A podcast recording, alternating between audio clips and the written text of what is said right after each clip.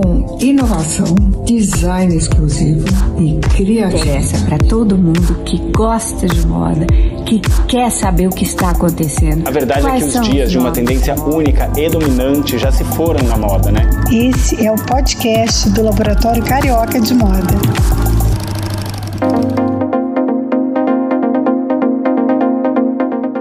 Olá, hoje mais um podcast do Laboratório Carioca de Moda e hoje a gente está com uma convidada muito especial, que é a Cláudia Manhães. Cláudia Manhães, quem viveu os anos 80 e 90 conhece Cláudia Manhães, né, Cláudia?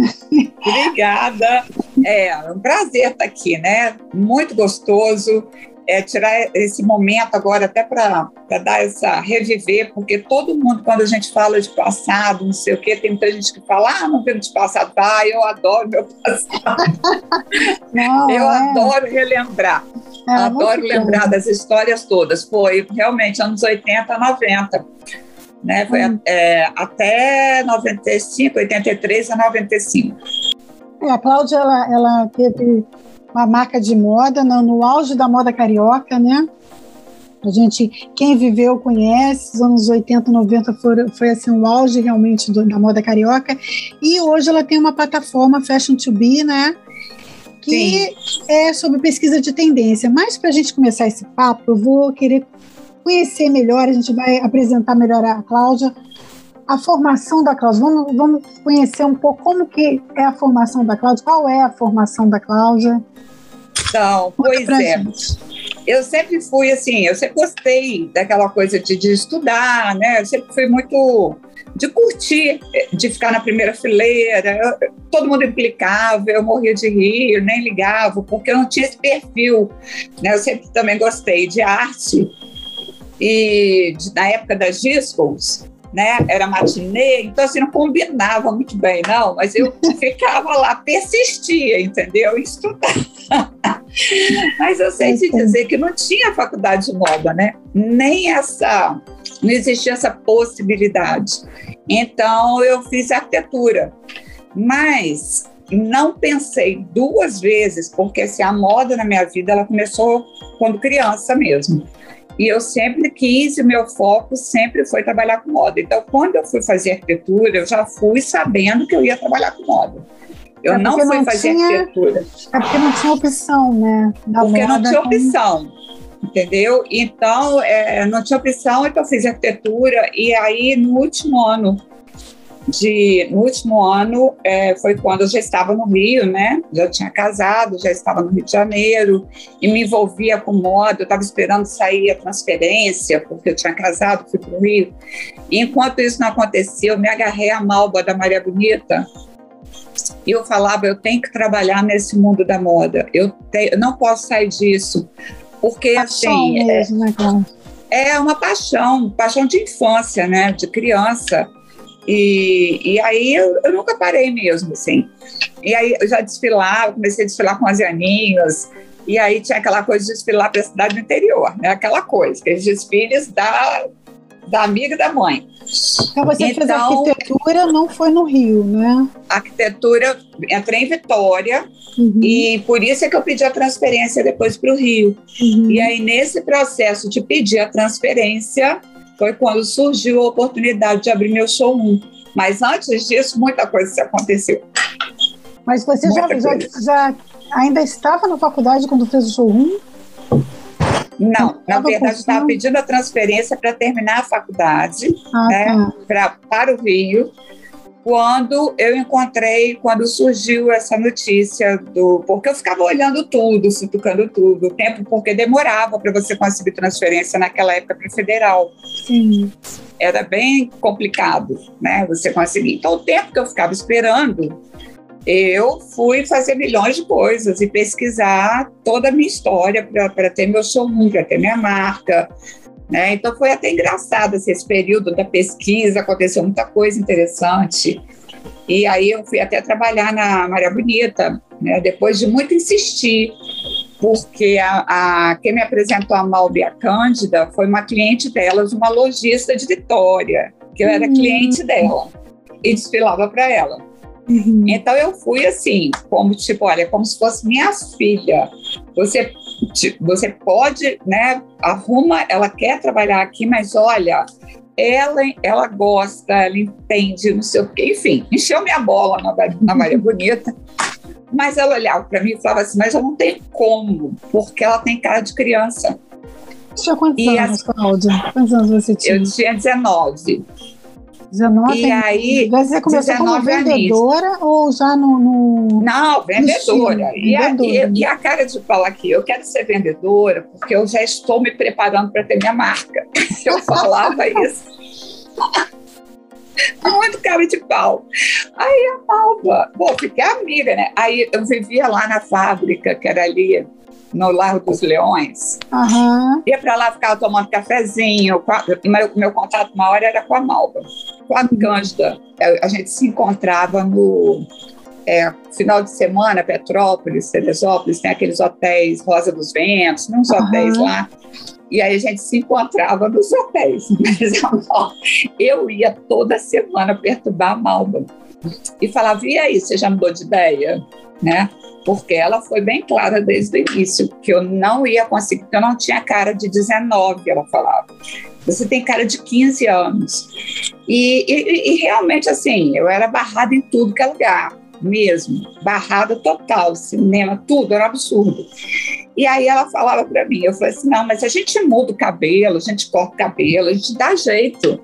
Aí chegou Consegui. um dia consegui. Ah, minha filha, eu sou persistente, chata. De tudo bater lá sem avisar para tomar café.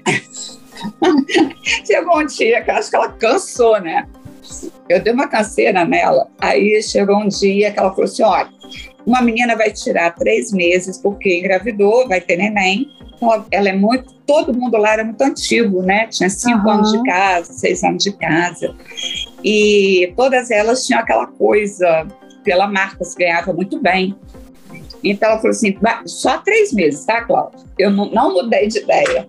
Você vai ficar só três meses para substituir essa período pessoa. Período de experiência, né? Um período de é, experiência. Não, mas ela nem me botou como período de experiência, ela já colocou mesmo que eu, que eu ficaria só três meses, porque a menina iria voltar e uhum. eu teria que ir embora.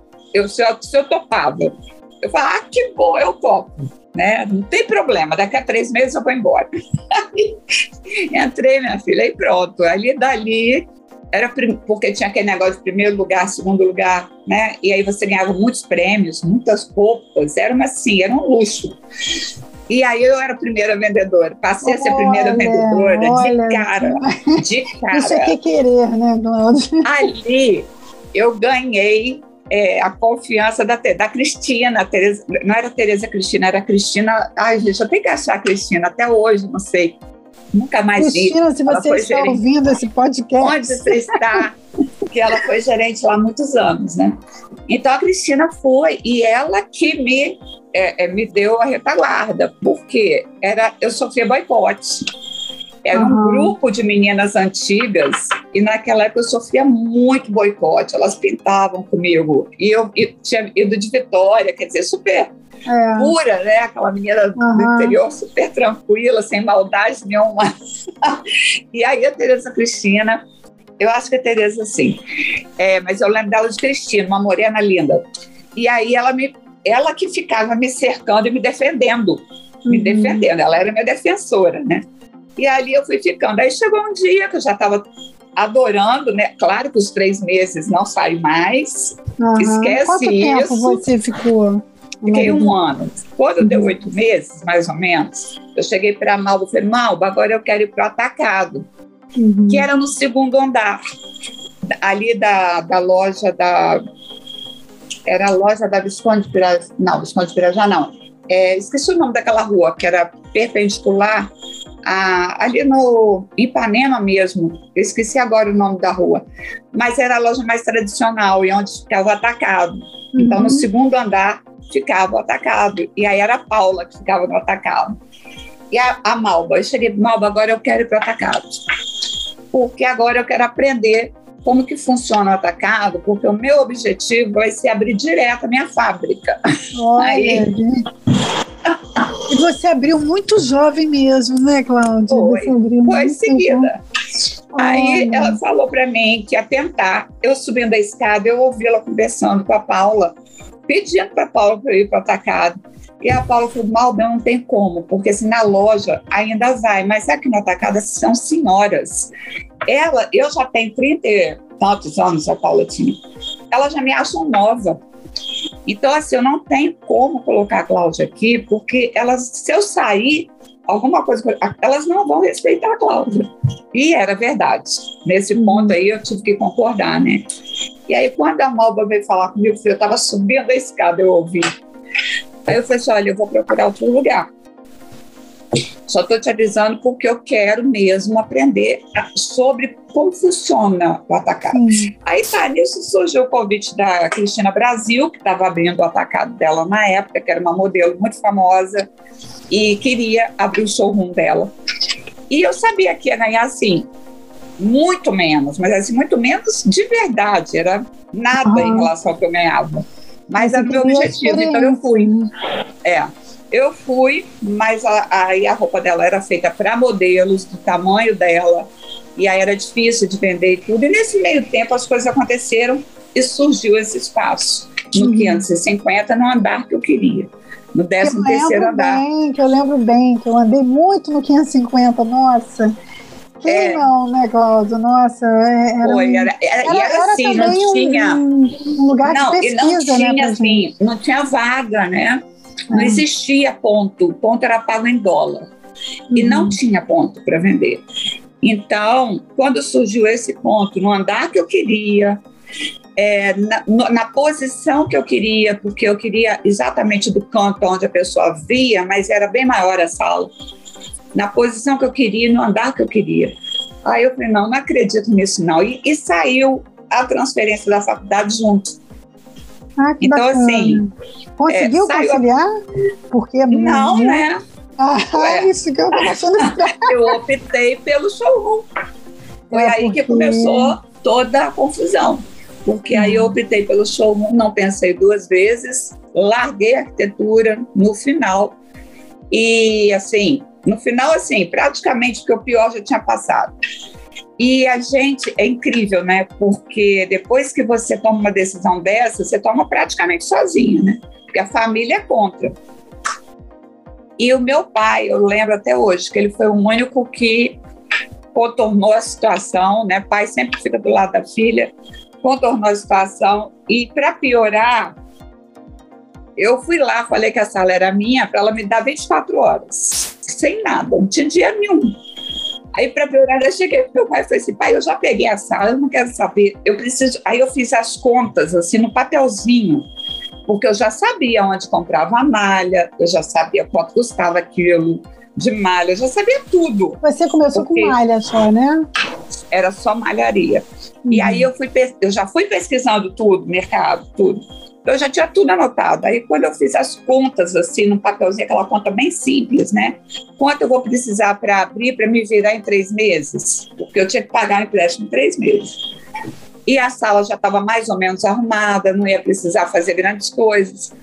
Então, eu fui, peguei e meu pai me emprestou e falou: minha filha, em três meses eu tenho que pagar isso, eu não tenho esse dinheiro. Eu falei assim, pai, deixa comigo, pode confiar. Corajoso pai, hein?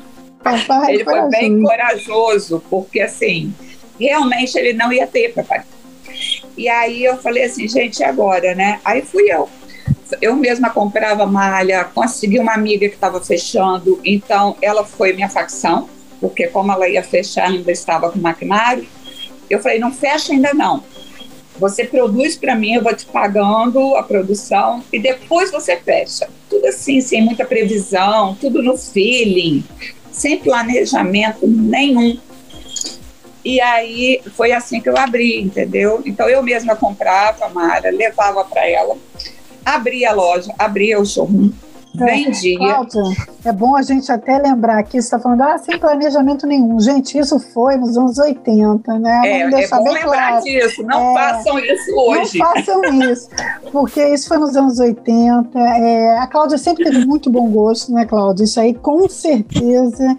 E eu é, gostava do, do, do, da criação, né? Da criação, você tinha experiência é. de venda, que, né, que isso te deu né, uma, uma base. Não, hoje eu falo para todos os meus mentorados Né? Hoje eu dou mentoria para muitas indústrias. Então É, eu falo, tempos gente, são jamais. Né? Os tempos É. são outros. Mas a coragem, a coragem. Você É louca. Era, era Ai, muito você. doido. Mas quando a gente é jovem, acho que é mais, né? Não, eu acho que é a idade também, sabe? É, eu Porque acho hoje também. eu não faria isso, claro. Né? Com a minha idade eu não faria isso. Eu acho que a gente não pensa, a gente se acha mortal e, e agarra aquele sonho e vai, não quer nem saber. E no final acabou dando certo porque é, é, você trabalha muito, né? Muito. Então é uma dedicação, é uma dedicação, era uma que- dedicação total. Tem que gostar muito, né, Cláudia? Tem Isso que gostar aí, é, porque confecção, as pessoas. é, o, a parte, o glamour da moda não existe para quem Não. trabalha em fábrica. Isso aqui a gente tem que Não. deixar bem claro. Não, Não existe, existe. glamour. Glamour é só Não. desfile, é quando você vê na vitrine. Ó, o glamour é quando você aparece no final do desfile, toda É. descabelada, porque eu sempre aparecia toda descabelada, desesperada, com aquele olhar assim de, de, de desespero já, entendeu? De sair do camarim com a roupa que a gente pega na última hora da, da- escolhe mais ou menos ali entre algumas que desfilaram, enfim, e vai lá e se apresenta e tchau. É aquele É. momento ali. Acabou. Sim, Não porque tem. Não tem, não tem. Não aí tem. você. É uma ilusão, né? é. Aí você ficou quanto tempo, Cláudia? Você Aí fiquei ficou 16 anos. 16 anos, muito sucesso, né, gente? Vamos contar Foi aqui. muito legal, né? foi- Porque ali o meu forte sempre foi pronta entrega. Eu Uhum. gostava de lançar coleções cápsulas o tempo inteiro, coisa nova o tempo inteiro. É, eu não fazia aquela coleção de, de semestre, eu fazia aquela coleção por mês mesmo. Era uma coleção cada mês. Então, Coisa que não isso se também. fazia na época, né, Cláudia? Não se fazia na É, época, na não tinha época. esse E hoje costume. é o que eu estou pedindo para que todos façam. É. né? Hoje é o que eu ensino as pessoas a fazerem, porque hoje é necessário fazer isso. Você Sim. tem coleções cápsulas menores e com mais agilidade. Então, hoje eu praticamente ensino isso para todo mundo. Mas na época eu fazia isso porque eu achava injusto. O lojista que ia ao Rio todo mês, ele ia mesmo, ele ia para o Rio de Janeiro todo Hum. mês. E era muita gente. E ele voltar para comprar de você e você não tem nada novo. Ou ter uma pecinha nova, sabe? Então aquilo me incomodava muito. Então eu, eu, eu realmente trabalhava com uma coleção por mês. E você, na, na época, você tinha loja e tinha showroom ou você partiu para a loja Comecei depois? só com a pronta entrega, né? Uhum. Comecei com a pronta entrega, fiquei uns quatro, cinco anos com a pronta entrega. E aí depois é que eu abri a loja dos meus sonhos, porque aquela loja eu fiquei namorando ela há muito tempo. Eu morava na esquina dela, na outra esquina ali dela, no Leblon. Então eu passava em frente àquela loja, eu sempre falava, essa loja vai ser essa loja vem, porque não parava ninguém naquele ponto. Aham. Vivia mudando, mudando, mudando. Eu falava, gente, por que, que muda tanto? Uma loja tão linda. E, e eu pensava, talvez seja manutenção, porque ela era de esquina e toda de vidro. Uhum. E realmente era difícil. Mas eu sempre fui apaixonada. Aí até que eu consegui a loja. Aí consegui a loja, lancei a loja, conceito. E era minha paixão aquela loja. Mas não era o forte de venda, porque a loja era o meu laboratório. Mas ela vendia muito bem. Ela tinha uma clientela maravilhosa. E ela era, ela era, ela era um sucesso ali. Dentro do Leblon, né, até porque tinha novidades toda hora. Então, ela era minha paixão mesmo. E meu laboratório, tudo. Mas você Até continuou que- com showroom, né? Você Um continuou. showroom, aí abri outro showroom. Eu fiquei, na verdade, com dois showrooms. O outro era onde? eu- eu- o outro foi na, na Siqueira Campos 53, Ah, tá. onde estava o Grupo Moda Rio. Aham. E quando eu entrei para o Grupo Moda Rio, né, que já foi depois, é, entrei como convidada do Gregório Faganello, né? E todas as marcas tinham showroom lá. Então eu separei a coleção de pedido, a coleção que era para pedido, a coleção que era para editoriais de moda, essa coisa toda, eu coloquei junto nesse showroom da Siqueira Campos. Uhum. E o 550 ficou com a paralelo. Que é uma outra marca que eu lancei junto com a Maria Bonita Extra, na época da Maria Bonita Extra, que lançou a segunda marca, é, quando a, a, a Mara lançou a Marabis, Andréa Saletro lançou a linha A. Então, assim, nós lançamos uma segunda linha. E aí eu deixei, eu separei os dois showrooms. Uhum. Então, fiquei com loja no Leblon, dois showrooms e a fábrica. Porque eu fabricava tudo internamente já, né? Porque, assim, a, o período dessa facção foi bem no início.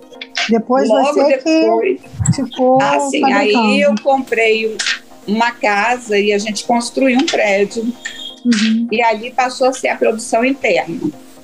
Né? A, toda a produção era feita internamente. Eu nunca terceirizei, parei de terceirizar completamente. E principalmente essa parte, depois que eu entrei para o Grupo Moda Rio, muita coisa era feita à mão. Então, é, praticamente assim, eram 150 funcionárias em média, de mulheres, né? Então, eu tinha três cortes, dois modelistas. Então, assim, um especializado em tecido, porque eu também mudei, comecei a trabalhar com seda e linho. Uhum. Tecido e sempre com mix de tecidos. Sempre misturando os tecidos numa mesma cor, mas fazendo esse trabalho de mix de texturas que começou a surgir nessa época. Né? Então eu entrei com essa ideia, que foi bem legal. E a Cláudia, que loucura, né? Que loucura você fabricar tudo internamente. Tudo. Gente, hoje em dia acho que nem existe mais, né? Nem existe mais, eu acho. Eu acho que não existe mais. Eu, pelo menos das que eu conheço, a maioria tem um, um núcleo interno, mas terceiriza, né? E aí é, eu tinha essa parte, era toda interna mesmo. E fora as viagens, né, que o motorista tinha que fazer para mandar bordar em Cachoeiro, que é minha cidade, onde eu nasci, Cachoeiro da Primeirinha, eu tinha as bordadeiras lá. Então o carro levava e trazia o linho. Nossa. E olha que o linho saía de Vitória, né? o linho saía de Vitória e vinha para o Rio, em algum para Cachoeiro. É uma pergunta, Hã? a pergunta que eu vou falar. Em algum momento você sentiu saudade dessa coisa de produção, dessa não, não. não. Esse aí, é. eu acho que esse é o único motivo que me segura para não voltar a ter é. a, a, marca. Entendeu? Porque é a única coisa que eu, que eu não sinto falta, porque na verdade era uma parte que eu tinha que fazer, porque é, era eu que fazia o comando dessa área toda mesmo, o meu ex-marido fazia só o financeiro mesmo, só.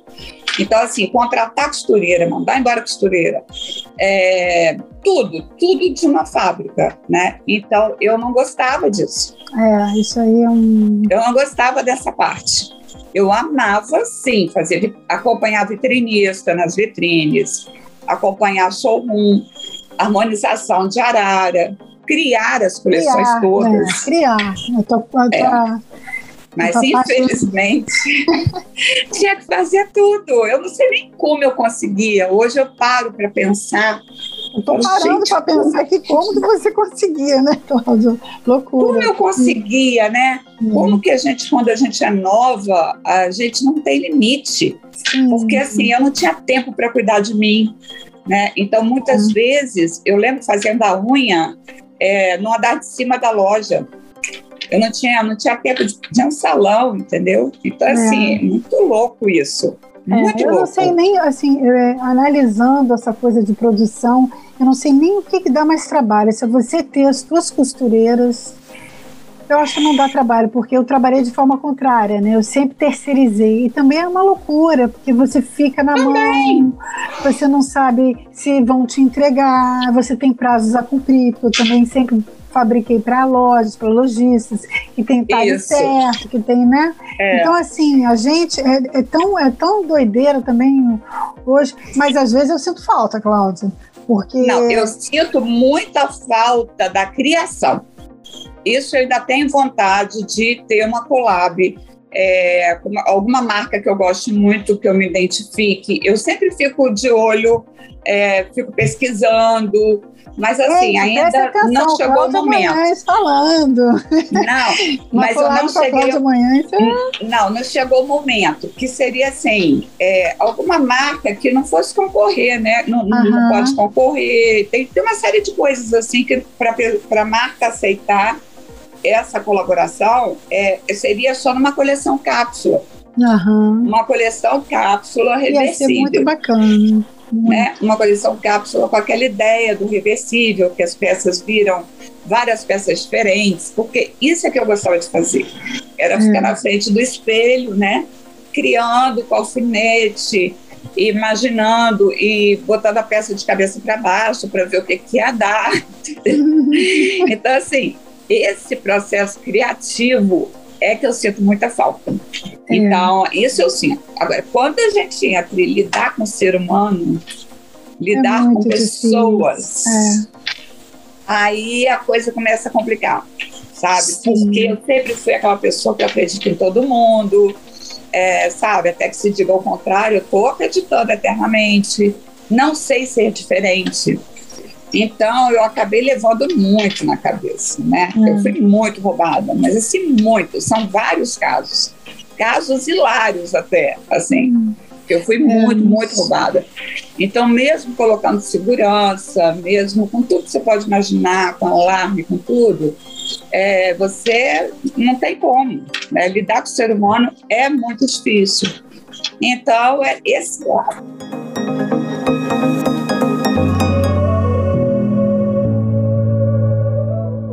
Mas conta pra gente como que você fez essa transição. Que você então, decidiu... Essa transição, ela, ela foi natural também, porque quando eu comecei, a, eu sempre tive vontade de fazer terapia, mas eu não sabia para que eu queria fazer terapia. Na verdade, eu acho que eu queria parar um momento do dia. Uhum. E não tinha, é, eu não conseguia me adaptar à academia. Tem até uma história que eu contei, eu esqueci de contar na live com a Luísa Brunet há pouco tempo, a gente fez uma live e a gente malhava na mesma academia, né? Malhava, ó, né? Treinava. e aí ela ria de mim porque eu boicotava o professor. Né? A gente morria de rir, ela morria de rir, eu, eu me boicotando, né? Eu falava que eu estava boicotando o professor para cortar os exercícios. Gente, era muito engraçado. E então, a academia não era o meu forte. E aí eu descobri a tal de terapia, porque eu falei, pelo menos eu tenho uma hora para ficar falando de mim. Ah. Para falar de mim. É tanto que eu chegava na terapia. Por que, que, você, me, por que, que você procurou a terapia? Porque eu tive mais de, de um, até acertar, né? Você vai, hum, esse aqui não deu certo, não gostei, não, sabe? Eu nem sabia o nome das linhas terapêuticas, entendeu? Se era a linha freudiana, se era a linha. Eu não, eu ia, não quero saber, deixa eu ver se eu gosto disso aqui. Você queria aquele gostava, momento para extravasar, né, Cláudia? Pra... Aí uma eu tive alta e na outra eu falei, não, não vou parar, eu preciso desse momento. Uhum. E aí eu fui para uma outra que era outro tipo, que era mais bate-papo mesmo. E fui ficando, fiquei lá até vir embora. Então, é, a terapia, na verdade, é que me ajudou muito, porque eu sempre levava os mesmos problemas, né? E aí, depois que eu tive filho, meu maior problema era não ver meus filhos. Imagina, eu não via meus filhos.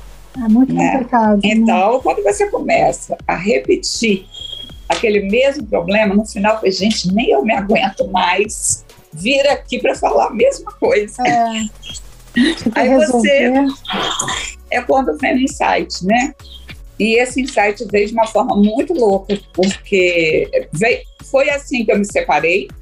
Uhum. Quando eu me separei, que eu pedi a separação sem pensar, porque foi eu, a mesma eu peguei... terapeuta? Foi a mesma terapeuta? Não, outro, outro, outro.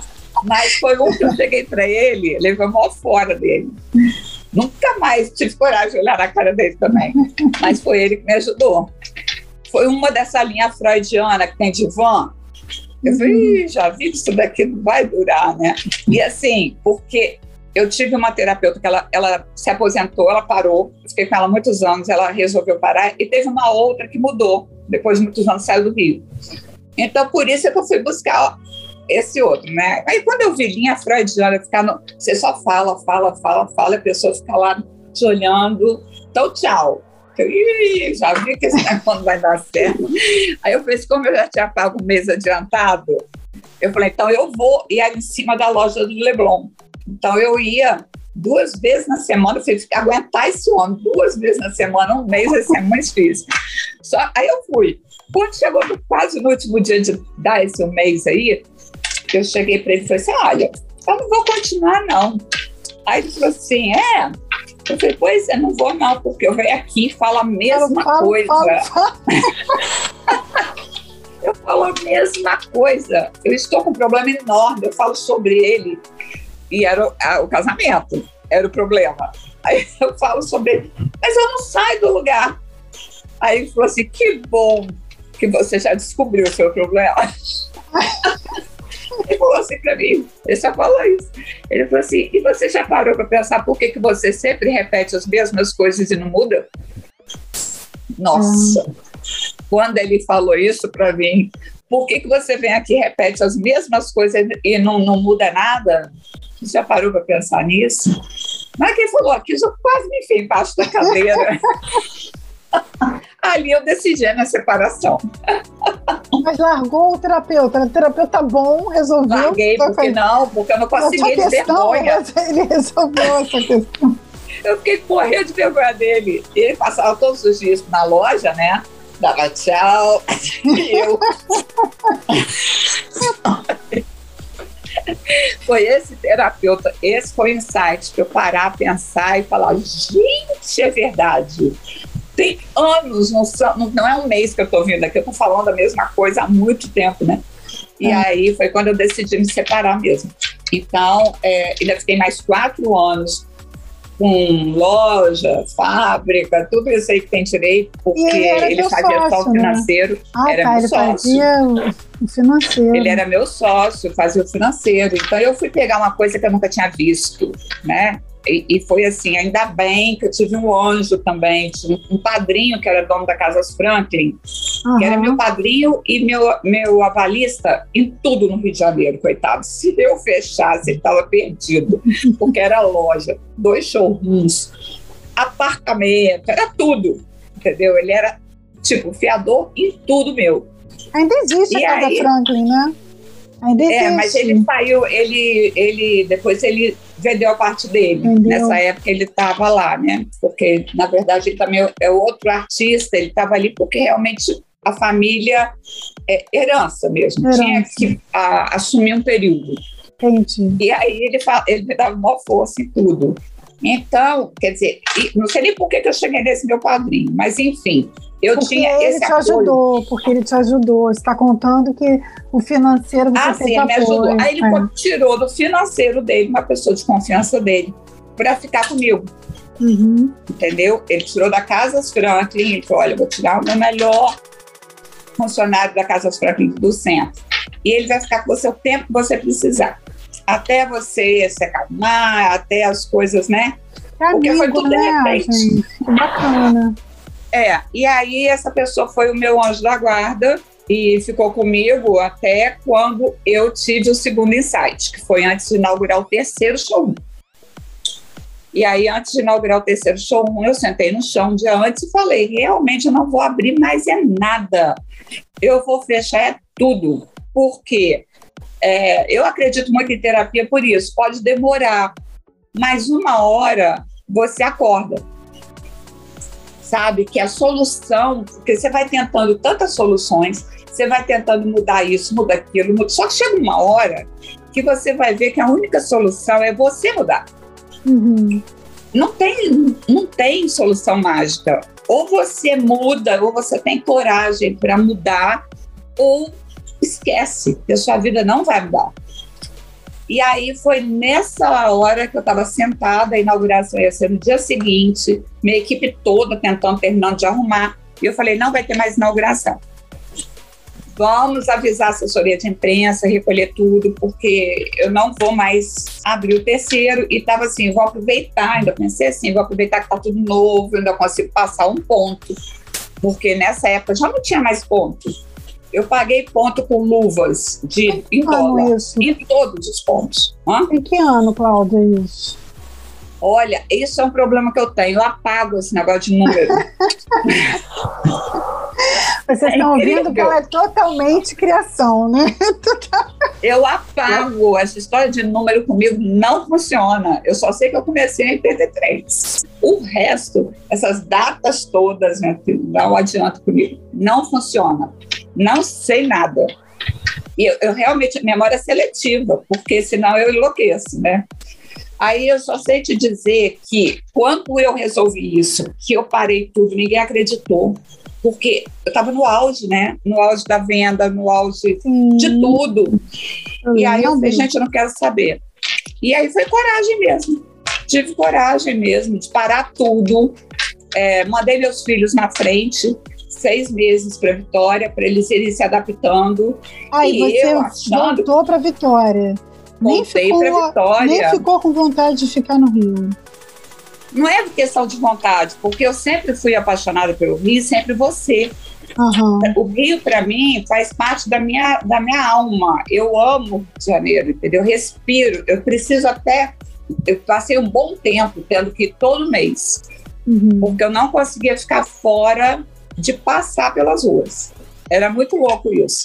Então, nem foi esse o motivo. O motivo é que naquele momento isso não estava pesando. Aonde eu vou ficar? O que estava pesando era o que eu tinha que decidir e Uhum. para decidir isso, eu teria que voltar para Vitória para dar conta dos meus filhos sozinha, porque eu não tinha família no Rio. Ah, tá. Teus filhos eram bem pequenos ainda, né? Quantos anos? Porque eu separei com meu filho de um aninho. Quando eu engravidei, eu já estava em processo de separação, gente. Então, assim, foi muita loucura, sabe? E aí, eu falei, quando ele fizer um ano, né, quem sabe, né, vamos, vamos retomar. Eu tentava, tudo eu tentava. Não, vamos tentar tudo. Olha, eu tentei tudo que você pode imaginar para não separar.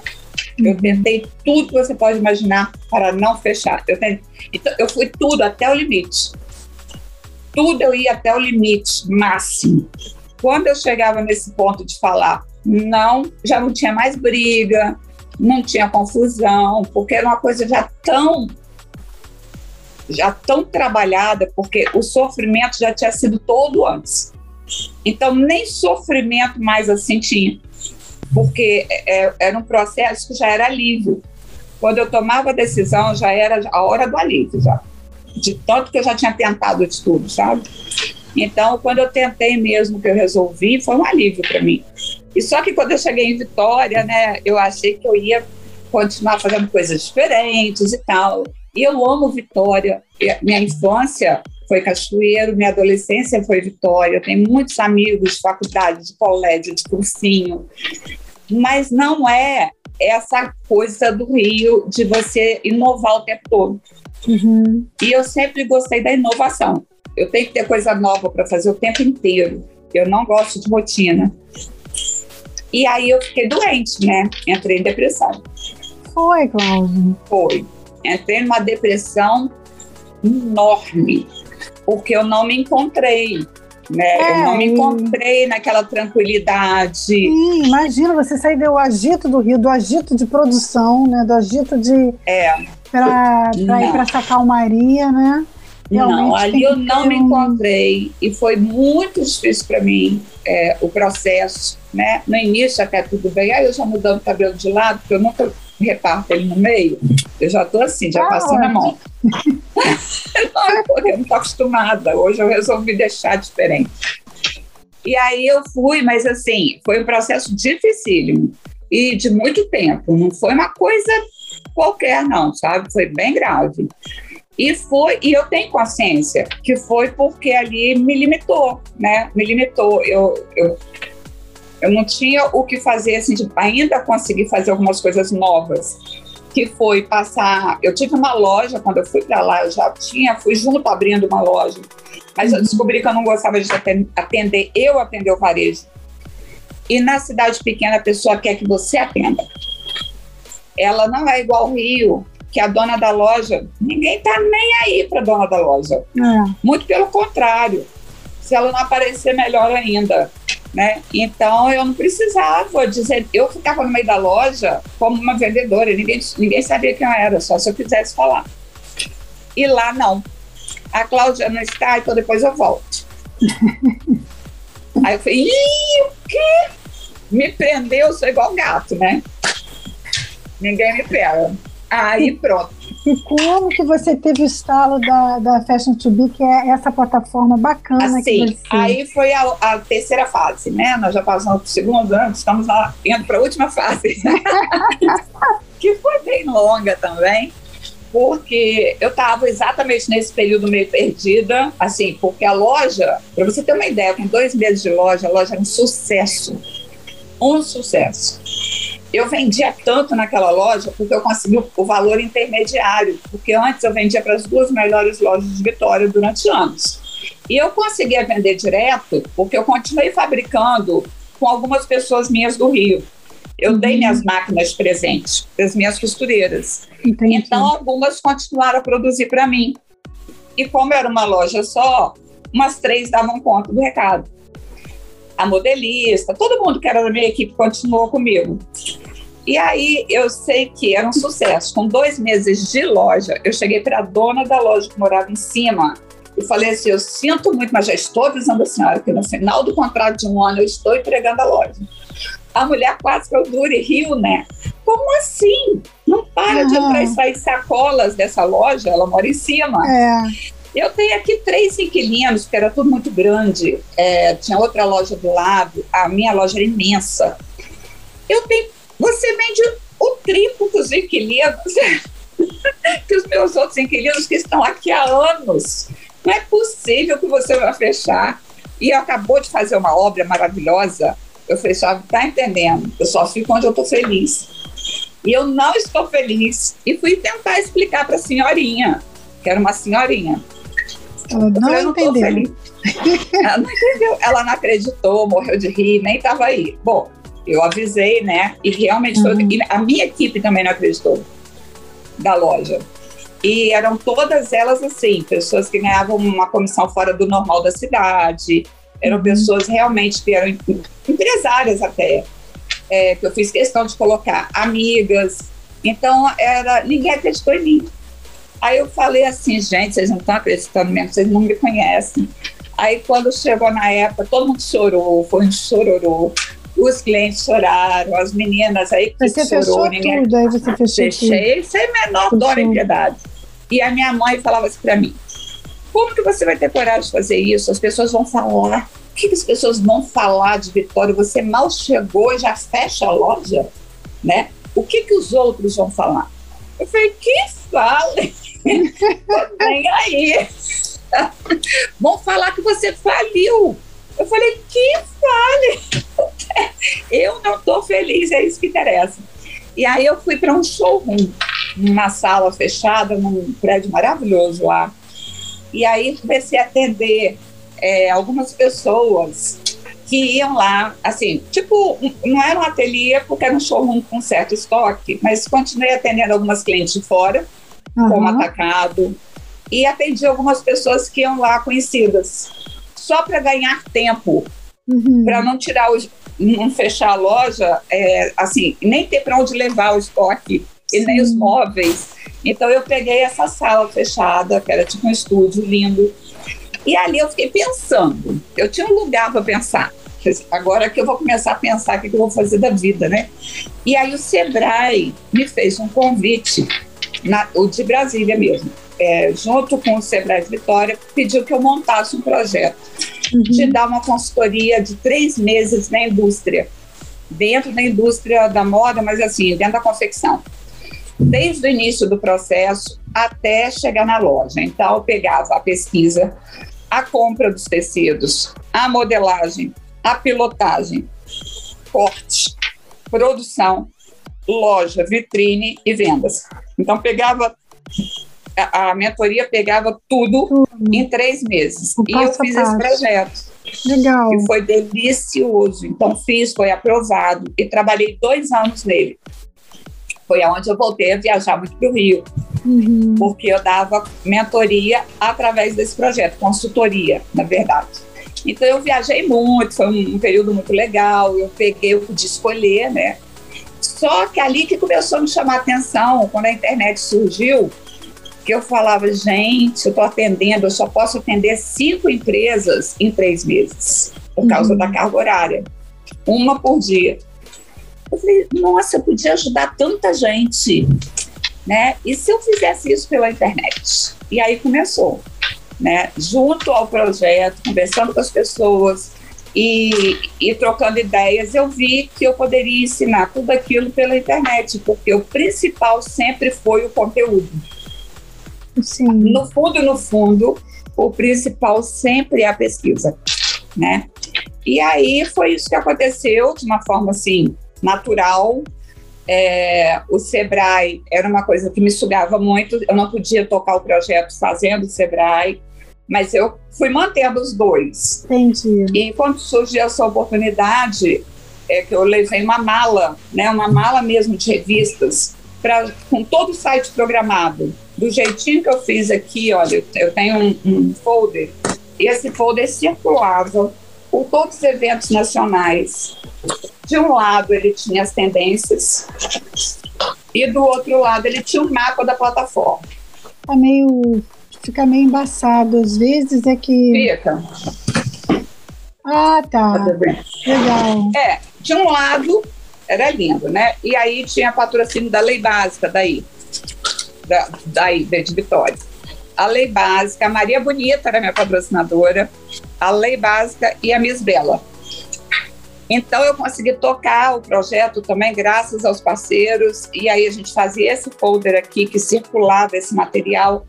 E por quê? No primeiro dia que eu cheguei com a mala para fazer o site, é, ele falou: Eu sinto muito, mas o que você quer fazer vai demorar talvez 10, 15, 20 anos. Porque a gente não tem é, nem aqui ainda, nem lá fora. Nós não temos tecnologia para aguentar tanta imagem em tamanho real, em alta resolução. Poxa, então você como as coisas que... mudaram rápido, né, Cláudia? É, como tudo mudou rápido, né? Rápido. Aí ele falou: pode ser daqui a uns 20 anos, daqui a uns 15 anos, 20 anos, talvez, quem sabe você consegue. Por enquanto, eu vou fazer para você um site normal para você ir brincando. Ainda falou assim comigo. Você vai brincando de, de tecnologia, você vai dando suas dicas aí, e aí depois, lá na frente, você vem com esse seu projeto aqui. Aí foi quando eu lancei o site Moda e Consultoria, que ficou no ar, está no ar até hoje, mas hoje ele está, ele passou por uma mudança de tecnologia, então ele está desatualizado, mas está uhum. Tá até hoje. Então ele já está fazendo 21 21 anos agora. Acabou de fazer 21 anos, né? E que eu saiba, pelo registro .br, foi o primeiro de moda, assim, só de moda. E ele era um portal mesmo, ele era grande, bem grande. E, e através dele foi muito legal porque eu pude manter contato com todo mundo, porque eu não perdia um São Paulo Fashion Week, não perdia um Fashion Rio, não perdia nada. Então, ele era a ponte o modo consultoria, ele era a ponte para fazer essas coberturas todas. Todas né? de, de evento, você ia e postava ali. Eu ia e postava, exatamente. Então, dali começou o modo consultoria, só que eu só lancei ele em 2015. É tipo um Sabe? blog também, aí você fez um, teve um blog ah. também, né? Não, era ele. É que tinha era gente que chamava de blog, né? Blog. Então, muita gente falava que era um blog, mas ele era muito grande, ele era realmente um site, ele era como se fosse um portal, até na disposição dele era uma disposição completamente diferente. Uhum. Então, mas assim, para tudo isso acontecer, teve muita história. Sabe? Assim, os e detalhes. Teve muitas parcerias como... também, né? Muitas é parcerias. Né? é, muitos sufocos, mas assim, sufoco demais. Na, olha, é, foi muito difícil, não foi fácil. É, as pessoas não entendiam, né? E como até hoje muita gente ainda não entende, acha que não precisa da tecnologia, mas eu peguei a fase de Imagina, que a maioria não sabia nem o que era internet. Sim, com certeza. Essa, né? na nossa então, época, né, Cláudia, a gente pesquisava viajando ou com revista internacional. Sim. né? Que tinha É, aqueles birros, os- Sim, então é- era só as revistas. É, só dessa forma. Então, assim, você estava juntando tudo num site, né? Todas as É, mas informações. eu nunca deixei de viajar, entendeu? E nem por isso eu deixava de fazer as pesquisas em viagem. Não. Então eu continuei, mesmo tendo parado com a marca, eu continuei pesquisando. E para mim, a minha rotina de pesquisa não mudou. Ela só aumentou, né? Então, duas vezes por ano eu viajava, fazia todo o itinerário que todo mundo fazia, ia descobrindo novas marcas, tudo que era feito na viagem eu continuava fazendo. Você ficou com a, E- coisa, com a parte gostosa do nosso, do nosso trabalho, né? É, Sua porque é pesquisa, experiência, né? né? é a experiência onde você, você o cheiro da cidade, o perfume nas ruas, nas lojas, as músicas, é, o que está usando dentro das lojas em relação à música, em relação ao perfume, é, disposição, né? Então tudo isso e pegar no tecido, descobrir é, tecidos faz novos, né? faz muita diferença, é experiência. Mas não faz diferença, hoje eu sei disso. Hoje não faz diferença para criar uma coleção.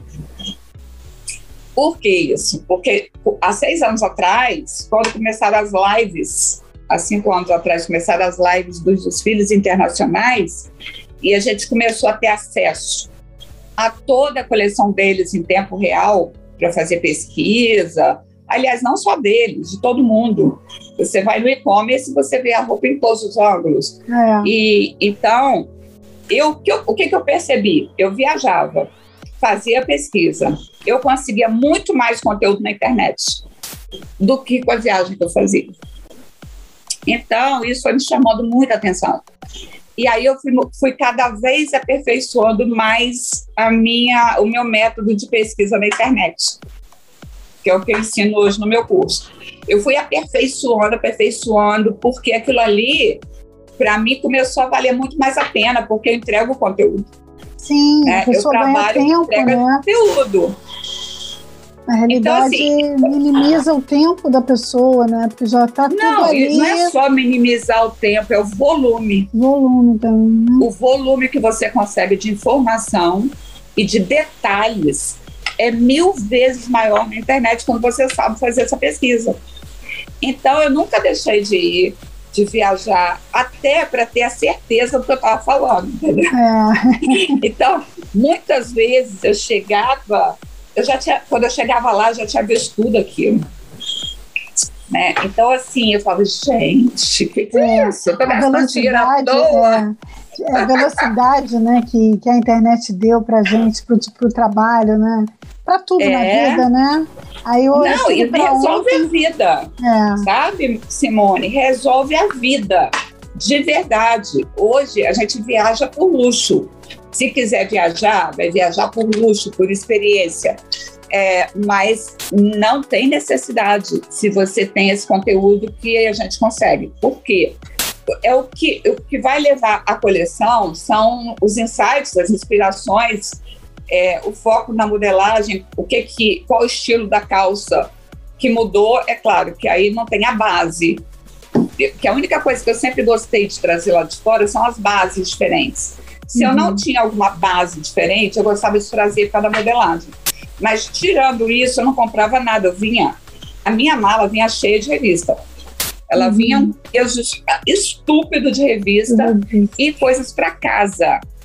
Então, assim, eu chegava na alfândega, eu apertava, dava verde, eles olhavam para minha cara e me paravam. Não importa se está verde, vermelho, eu sempre fui parada na alfândega, entendeu? Eu já chegava rindo, né? Porque não tinha nada para pegar ali. Ali só tinha papel, porque eu tirava as páginas que eu queria da revista, aquele monte de papel. Aí tinha tapete, às vezes eu trazia tapete. Eu amava, tinha coleção de copos que eu trazia de Firenze. Eu amava aqueles copos que eram únicos, aqueles copos únicos, Uhum. sabe? Que botar no meu bar. Aí vinha aquele negócio todo embalado, coisa, antiguidade só. É o que eu era alucinada que eu trazia. Ou antiguidade. Aí, o, o canal fora uma vez falou assim: Mas isso é um monte de coisa velha aqui, pra quê? Lalique. Eu trazia Lalique. Gente, eu fazia coleção de coisinhas que eu ia trazendo de um em um, sabe? Sim. E aí, eu, roupa para copiar, mas isso aí não me pegava mesmo. A não ser as bases, porque outra coisa que eu aprendi, todo mundo ficava igual. Eu falava, é. que meu Deus do céu, né? A pessoa viaja, gasta um dinheiro, está tudo igual. Então, Nossa, assim, realmente teve uma fase assim que, que estava muito igual. Você ia no Bom Retiro, iguais. você ia no Bom Retiro, você ia em todos os lugares, era, não é? Era do shopping. Ainda é, né? Ainda é assim. Acho Ainda até é. que a moda hoje em dia está muito. Como pode falar? Tem de tudo, né? Não tá aquela é. coisa tem de tudo, mas, por exemplo, o que eu falo para todo mundo, eu falo assim, gente, olha, mas faz melhor, é. sabe? É, modifique, faz melhor, não copia, melhora a história, sabe? Modifica, não fica com a mesma cara, todo mundo com a mesma cara, com o mesmo vestido, com as, as mesmas cores. Então, a gente posta esses conteúdos com essas imagens que todo mundo tem lá fora, mas eu sempre falo, gente, é para melhorar, hein? claro que quem quiser copiar, copia, mas copia. a história é melhorar. E então, me diz uma coisa, Cláudia. É, sustentabilidade. Você Sim. informa, oferece alguma orientação sobre sustentabilidade na tua Sim, muito. Na mentoria, quando eu trabalho em mentoria com a marca, a gente trabalha bastante, porque aí é muito focado no produto. Né? Uhum. Hoje a sustentabilidade é, apenas o conceito, tudo bem, tem na plataforma, mas para você saber como fazer isso na sua coleção, aí já, já é mais na mentoria mesmo. Uhum. Né? Porque na plataforma não tem como a gente entrar muito nesses detalhes é, do estilo de cada um mas cada vez mais essa, esse é o principal ponto hoje. Sim, né? é, é o principal ponto na venda e vai ser cada vez mais daqui para frente. As têxteis estão investindo muito. Isso, as pessoas estão cobrando, né? Principalmente das cobrando. indústrias da moda. Sim. Então... E os jovens, está vindo aí a geração Z, que, que não abre mão, sabe? Então, quem quiser atender e vender para esse público vai ter que ter. E quem não é esse público também está aprendendo com ele. Sim. E já está todo mundo começando a olhar. É. Então eu falei, olha, no mínimo vocês tiram como é, como é que a gente fala na hora que você vai vender como argumento de venda. No fundo, se você não liga que acha que é bobagem, você faz e utiliza como argumento de venda, porque não tem saída. É, hum. é a mudança que o mundo está passando, não tem saída. Então a é. gente tem bastante coisa. Sim. Sempre, falo sobre isso. É, tem que informar.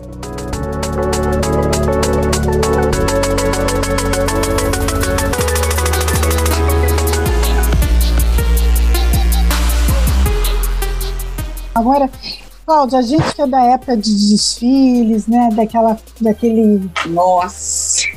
É, veio a internet e veio essa, esse acesso, né? democratizou os desfiles, é, principalmente na pandemia, né? que não teve outra alternativa né? para as grandes marcas. É verdade. E, o que, que você acha? Você achou isso positivo? Você acha que essa mudança veio para ficar? E isso vai ser Não, eu acho que o presencial agora. vai continuar, né? Porque, assim, é, o que, que aconteceu na pandemia? Na verdade, a nossa época era diferente, porque não tinha ainda Fashion Rio, não tinha São Paulo Fashion Week na minha época. Cada um fazia o seu desfile, não tinha patrocinador. A gente gastava naquela semana do, da Moda Rio, era uma fortuna que a gente gastava, cada um gastava uma fortuna e cada hora, de manhã era no hotel, o brunch era em outro hotel, à noite era em outro hotel, a gente pegava os hotéis da Orla e cada um fazia o seu evento. Então, sem patrocínio nenhum. E aquilo já era assim, enlouquecedor, porque eram cento e poucos modelos que desfilavam, era uma coisa muito grande.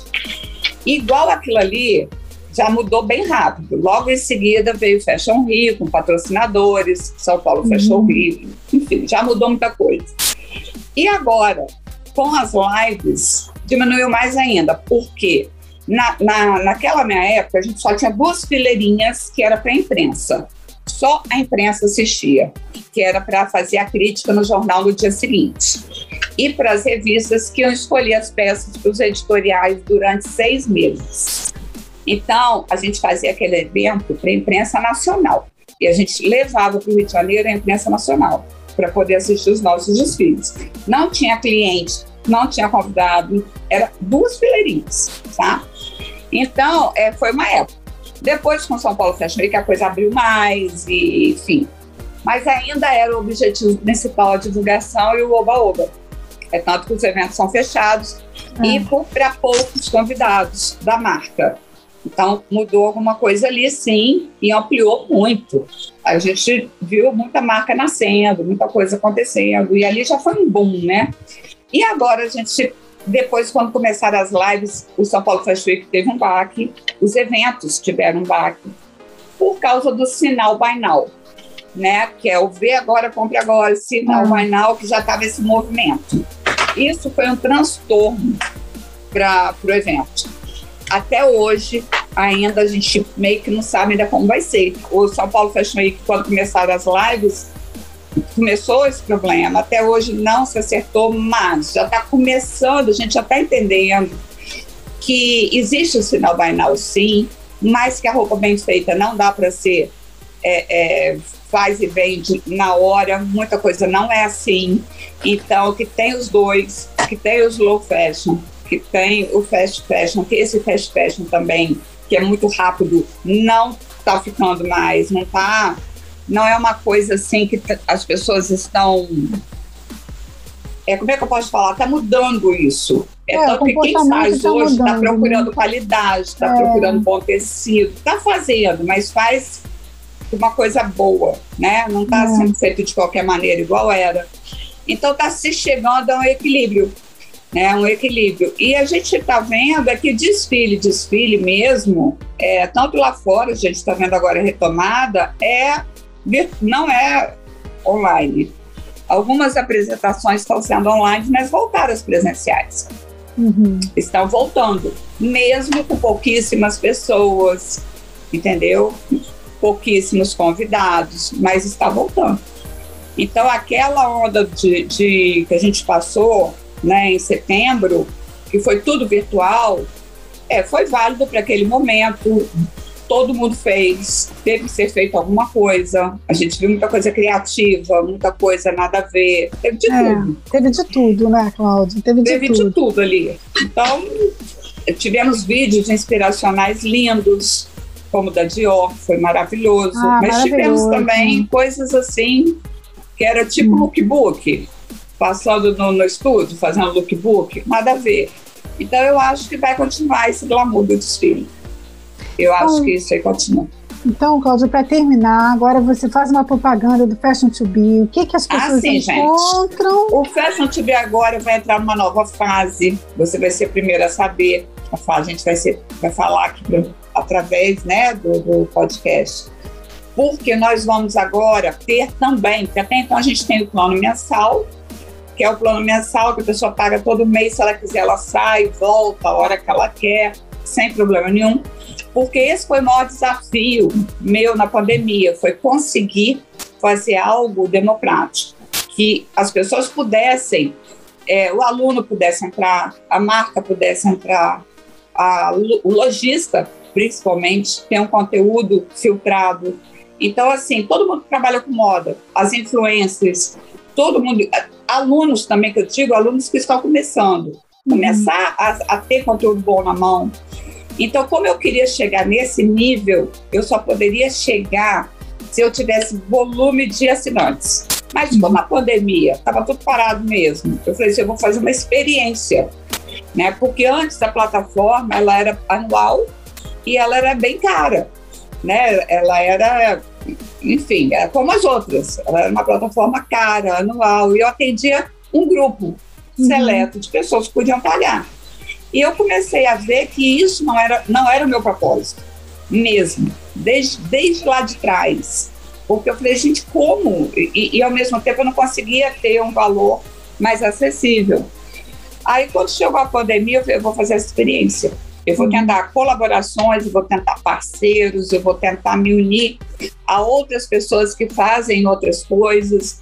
E foi aí, através dessa dessa nova visão, que eu consegui colocar esse valor de 97 por mês, que não paga nenhuma revista boa internacional Uhum. de peso, né? Então, é, com isso, com essas, com várias pessoas no projeto e colaboradores lá de fora, porque já tinha muita gente lá fora me ajudando. Então, com tudo isso, com essas colaborações que surgiram, a gente conseguiu colocar nesse valor super viável, que não teria como fazer, e muito menos sem ser anual, né? E a gente conseguiu fazer mensal mesmo, entra, a pessoa gostou, fica, não gostou, vai embora, porque não tem coisa melhor para mim do que só ter ali quem realmente está utilizando o conteúdo É. e quem vai levar à frente o nome da plataforma. Porque senão é, é bobagem você prender a pessoa um ano e ela, só por isso, ela já começa a falar mal. Entendeu? Já vê mil defeitos. Só por isso ela já começa a duvidar do serviço, né? já começa a duvidar. Então, a melhor coisa que tem foi o que eu fiz. Porque eu tenho clientes lá que já assim, já tem um ano e meio. Uhum. Foi, começou exatamente na pandemia. Então, e que não saem, que amam e que divulgam. Porque assim, eu tenho muitos clientes que, que eles é que conseguem outros clientes. Porque até hoje eu não fiz nenhuma divulgação, divulgação em massa da plataforma. Ainda não. Tudo que eu faço, até hoje eu fiz lançamento do curso. E a plataforma, ela era comentada. É, nas lives, comento sobre ela, né? Mas assim, nunca foi feita nenhuma ação para ela. E agora a gente vai começar a fazer e vamos ter também aí uma opção da pessoa. A gente vai ter essa mensal normal e vai ter um plano anual aonde vai ter o meu curso também. Uhum. Entendeu? Então vai ter curso meu, é, vai ter aula toda semana, aulas com coisas super diferentes, aulas com convidados que vão trazer e, e tudo assim, conteúdo que a pessoa possa botar a mão na massa e utilizar imediatamente. Né? Então a gente está falando de marketing digital, aí vamos ter aulas de convidados tops, assim, ensinando algo muito importante para a moda. Mas para ela utilizar na hora mesmo, não é aquela Entendi. coisa de aula de teoria. Aham. Não é isso, tá? Então, mas vai ser assim, uma aula, é, a minha sobre tendência é toda semana. Então, quem quiser né, participar dessa, desse grupo de, eu falo que é um grupo de estudo mesmo, aí vai pagar o anual e mesmo assim tem desconto. Então, é muito interessante, porque ele vai pagar o anual por 997, que é Uhum. mais barato do que a assinatura. E ainda Uhum. ganha os cursos. Entendeu o que eu estou falando? Então, Uhum. assim, é, é algo que eu lutei muito também para fazer. E só agora que eu consegui isso também, porque eu fiquei um ano e meio tentando fazer. E agora a gente está nessa segunda etapa, né? Que vai ser, vai, vai ser lançado ainda, ninguém sabe, a gente não falou para ninguém ainda. Então, é conteúdo, continua sendo a mesma proposta, é conteúdo, e tudo voltado para quem precisa mesmo desse conteúdo, tanto para criar como para vender, e como para criar autoridades.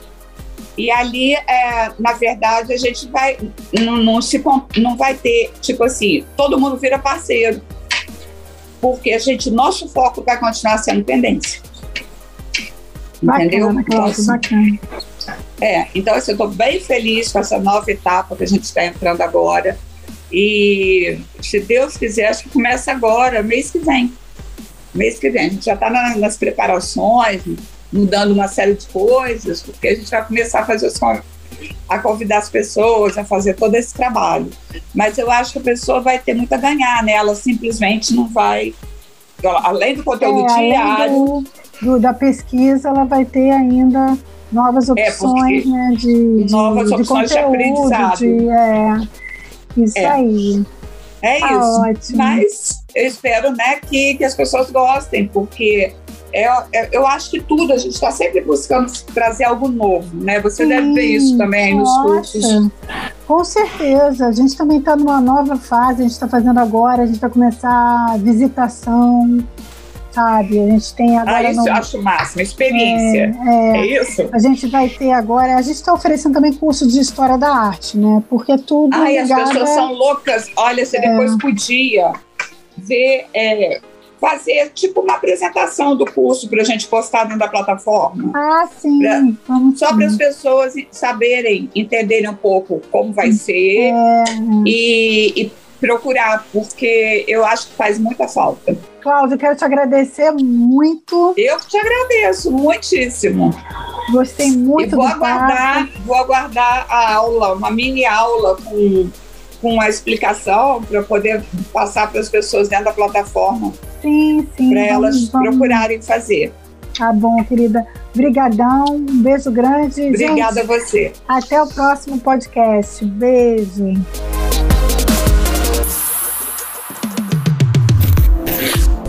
Inovação, design exclusivo e criatividade. Interessa para todo mundo que gosta de moda, que quer saber o que está acontecendo. A verdade é Quais que os dias de uma tendência única e dominante já se foram na moda, né? Esse é o podcast do Laboratório Carioca de Moda.